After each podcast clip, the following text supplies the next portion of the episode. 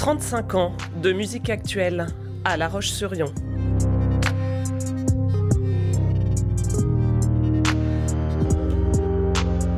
Raconte-moi ton fusion.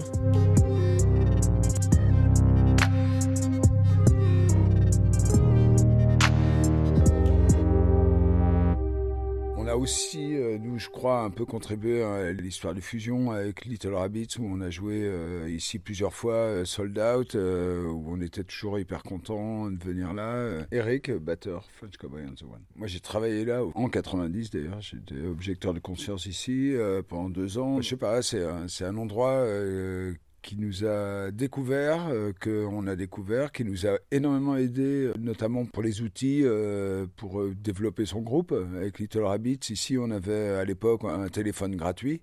On envoyait nos cassettes par la poste grâce aux fusions. Ils ont vraiment déclenché en nous non seulement une liberté en nous disant allez-y, c'est super ce que vous faites, mais en plus en nous donnant les outils et en faisant en sorte qu'on apprenne ce métier. Quoi. Moi, j'ai pas bossé aux fusions, euh, mais euh, avant que les gars bossent aux fusions, c'est vrai qu'on était vraiment le groupe le plus amateur. Euh. Moi, je suis Federico, je chante et je joue de la gratte. C'est-à-dire qu'on jouait dans des bars, des choses comme ça. Et c'est vrai qu'à partir du moment où ils ont commencé à, travailler ici, en fait, on a un peu plus compris les mécanismes des tournées, comment ça fonctionnait. Quoi. Nous, au départ, on jouait pour nous-mêmes. Quoi. On savait pas trop qu'on pouvait en vivre. Moi, j'ai un souvenir en 91 euh, où, euh, fin de concert, on était tous au bar et euh, il y a un mec qui est arrivé qui a dit Putain, j'ai acheté un CD.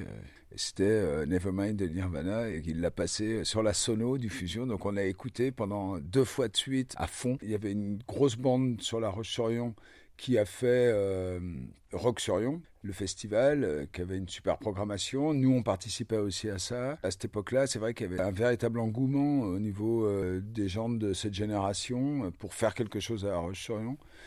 Je trouve que c'est bien représentatif de ce qui se passait ici, où il y avait un véritable échange où on n'était pas là que pour notre pomme. Quoi. Merci, bonsoir, le Fusion.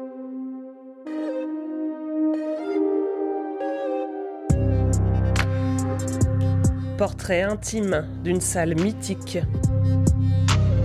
C'était Raconte-moi ton fusion, une série à retrouver sur fusion.com.